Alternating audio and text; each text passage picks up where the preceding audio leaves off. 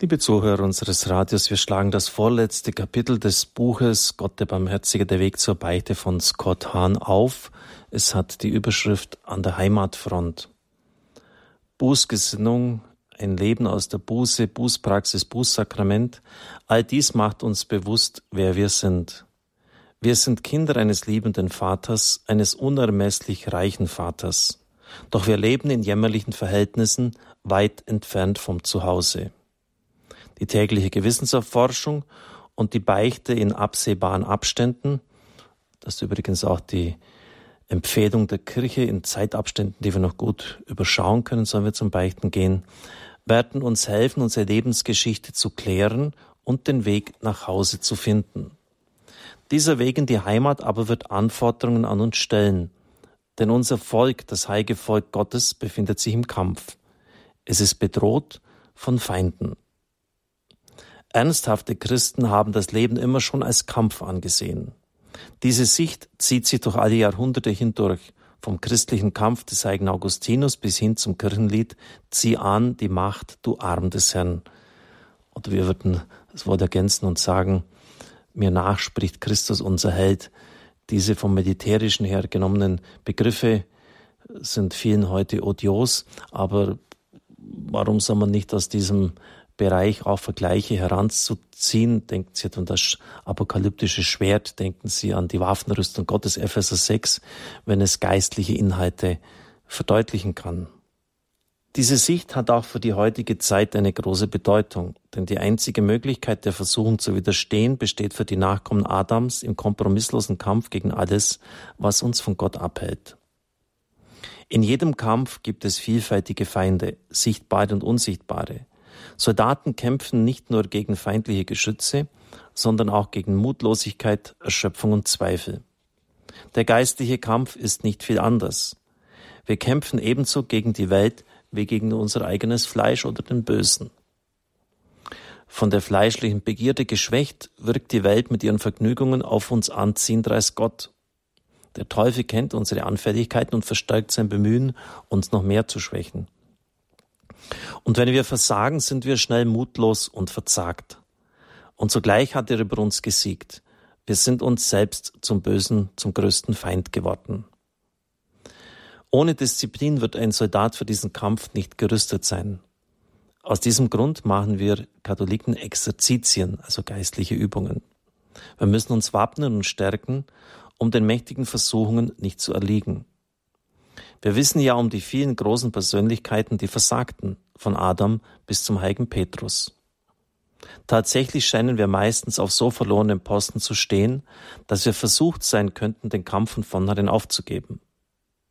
Wir dürfen aber in unserer Verteidigung nicht nachlassen. Vielmehr sollten wir unsere Anstrengungen verdoppeln und den Kampf gleichsam weit vor den Stadtmauern verlegen, das heißt, wir sollten uns von allen Umständen und Gelegenheiten zurückziehen, die uns zur Sünde verführen. Zur Zeit der Römer war es ein Schreckruf, das Wort Hannibal ante portas. Hannibal steht vor den Türen. Er ist mit seinen Elefanten über die Alpen gezogen und hat gezogen und hat die Römer fast in die Knie gezwungen. Und wenn er dann schon einmal vor den Stadttoren stand, dann gab es für die Stadt in der Regel keine Rettung mehr. Also man hat irgendwie versuchen müssen, im Vorfeld diesen Mann, seine Soldaten, seine Elefanten zu stoppen. Und so ist es auch mit der Sünde. Wenn wir zulassen, dass sie schon direkt vor uns sich aufbauen kann, von unseren Stadtmauern ist, dann ist es meistens schon zu spät. Man muss im Vorfeld achtsam sein. Scott Hahn weiter, handelt es sich um eine Versuchung zur schweren Sünde, so müssen wir fliehen, ohne zurückzuschauen, wie Lot von Sodom floh, Genesis 19. War übrigens auch eine Taktik der heiligen Therese von Lisieux. Wenn sie gemerkt hat, sie kann diesen Kampf nicht gewinnen, ist sie einfach, soweit das ihr möglich war, weggegangen. Es gibt so üble Sünden, dass wir sie nicht in direkter Auseinandersetzung angehen sollten. Wenn wir uns leidenschaftlich zu einer schweren Sünde hingezogen fühlen, zum Beispiel im sexuellen Bereich, sollten wir uns zugleich von allem entfernen, was uns in Versuchung führt.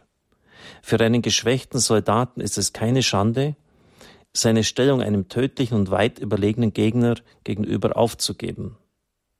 Wenn er dadurch sein Leben rettet, kann er den Kampf später wieder aufnehmen. Der bessere Teil des Heldenmutes, so heißt es im Sprichwort, ist die Besonnenheit. Ob wir erfolgreich oder sind oder versagen, nie kämpfen wir allein. Wir sind umgeben von der großen Wolke von Zeugen. Wolke von Zeugen ist ein Zitat aus Hebräer 12.1. Das heißt jene, die bei Gott schon vollendet sind. Sie sind nicht bloß Zuschauer, sondern unsere Verbündeten im Kampf. Es ist das Verdienst der Heiligen im Himmel, für uns den Sieg errungen zu haben. Wenn wir sie um ihre Hilfe bitten, wird Gott ihre eigene Rechtschaffenheit und Heiligkeit unseren Anliegen zugutekommen lassen. Über diesen sogenannten Kirchenschatz sind die Christen seit der protestantischen Reformation allerdings geteilter Meinung. Die biblische Grundlage für diese Glaubenslehre ist jedoch noch älter als das Neue Testament. Im Anschluss an die alten Rabbiner schreibt Rabbi Nahum Sarna in seinem Kommentar zur Genesis, durch die Verdienste des Abraham rettete Gott den Lot aus der Katastrophe. Diese Verdienstlehre kommt in der Bibel nicht selten vor. An vielen anderen Beispielen zeigt sich, dass durch die schützende Hand der Rechtschaffenheit auserwählter Personen andere Personen oder gar ganze Gruppen bewahrt und erhalten werden. Diese Lehre findet Rabbi Sarna im Leben von Moses, Samuel, Amos, Jeremia und Ezechiel bestätigt. Das verdient ein bisschen vertieft zu werden. Sie wissen ja, wie Gott mit Abraham ins Gespräch kommt und Abraham anfängt zu scharen, 50 Gerechte, 45, 40, bis am Schluss noch Gott herunterhandelt nach Art eines orientalen Moment auf einem Tauschmarkt zu sein, auf einem Bazar, auf zehn Gerechte. Also wenn noch zehn Gerechte in dieser Stadt sind, dann wird Sodom nicht zerstört. Aber offensichtlich gibt es eine solche Verkommenheit, die alle infiziert, dass nicht einmal zehn Gerechte gefunden worden sind, denn sonst würde Sodom heute noch stehen. Und jemand, ein geistlicher Schriftsteller unserer Tage, hat einmal geschrieben, vielleicht existiert die Welt nur deshalb noch und ist nicht schon viel Schlimmeres passiert, weil zehn Gerechte in einer aussichtslos Situation, erscheinenden Situation die Hände nicht sinken haben lassen, sondern nicht aufgehört haben zu hoffen und zu beten. Wir wissen das ja nicht. Aber ich finde das interessant, dass offensichtlich die Heiligkeit, die Rechtschaffenheit von zehn Leuten genügt, um eine Stadt zu retten. Das heißt, von unserem Gebet, von unserem Opfer hängt viel für die anderen ab. Reinhold Schneider, Sie kennen vielleicht dieses Sonett, nur Gläubigen, den Betern kann es gelingen, das Schwert ob unseren Häuptern abzuwehren. Oder denken Sie auch an das Eintreten von Mose für das sündige Volk, als es um das goldene Kalb tanzt Moses ist in einem Gespräch mit Gott und bietet sein eigenes Leben an. Er will aus dem Buch des Lebens getilgt sein, damit die Israeliten gerettet werden. Er nimmt das Angebot Gottes nicht an, dass er mit ihm ein neues Volk Gottes begründet und Israeliten in der Wüste niederstreckt. Und letztlich seiner Intervention, seiner Fürbitte verdanken sie ihr Leben. Also deshalb sollte man schon ein bisschen auch mal, wenn man sich immer so auf die Bibel beruft, von protestantischer Seite überlegen, ob das denn ganz so abwegig ist, die Fürbitte der Heiligen. Gott ist doch kein Gott der Toten, sondern der Lebenden, sagt Christus zu den Sadduzäern. Gott ist kein Gott der Toten, sondern der Lebenden. Sie sind alle lebendig in Gott, als die Patriarchen Abraham, Isaac und Jakob. Und es kann doch nicht sein, dass diese Leute dann sehen, wie es uns geht und bei Gott gar nichts tun, dass die nicht Fürbitte für uns einlegen am Thron Gottes ähnlicherweise wie Christus. Die Gemeinschaft der Heiligen ist also eine große Hilfe und sie sind auch bei jeder Feier der Eucharistie präsent. Wir dürfen sie auch einladen in unser Leben. Sie sollten zum Beispiel jeden Tag ihren Namenspatron grüßen, den Schutzengel oder auch bestimmte Heilige habe ich auf eine Liste gesetzt, die mir persönlich wichtig geworden sind, jeden Tag oder einmal in der Woche anrufen.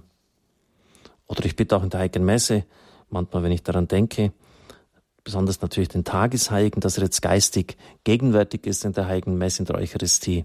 Wenn das Heilsopfer Christi präsent wird, gegenwärtig wird, sind auch die Heiligen mit dabei, die Communio Sanctorum. Also Sie merken da, in dieser Gemeinschaft zu leben, ist sehr wichtig, weil sie eine große Fürbittkraft haben und weil sie bei Gott für uns eintreten können. So darf ich in den Segen spenden. Es segne, heile und behüte sie, der mächtige und gütige Gott, der Vater und der Sohn und der Heilige Geist. Amen. Ich wünsche Ihnen einen gesegneten Tag.